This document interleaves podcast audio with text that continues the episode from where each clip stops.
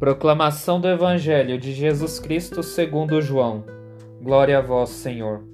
Filipe encontrou-se com Natanael e lhe disse: Encontramos aquele de quem Moisés escreveu na lei e também os profetas, Jesus de Nazaré, o filho de José.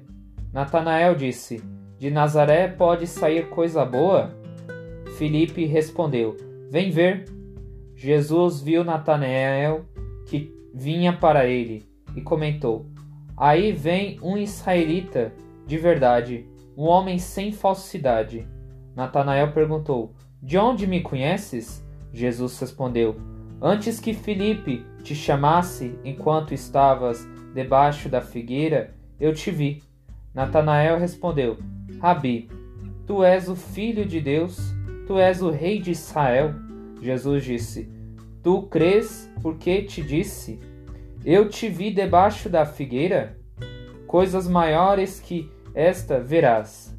E Jesus continuou: Em verdade, em verdade, eu vos digo: vereis o céu aberto e os anjos de Deus subindo e descendo sobre o Filho do Homem.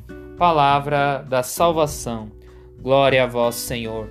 Jesus nos chama através de pessoas simples para entendermos que Ele está vivo e que deseja dar mais sentido em nossa vida. Mas se atendêssemos o chamado de Deus em nossa vida, não iríamos agir com desconfiança quando ouvimos alguém falar sobre as coisas de Deus. E só acreditamos muitas vezes no que vemos. E Jesus nos faz o convite, e muitas vezes perdemos o tempo com coisas sem utilidade em nossa vida mas ele sempre faz de tudo para que possamos aceitar o convite que faz para cada um de nós, mas sempre tem o desejo de fazer com que nossa vida tenha mais sentido.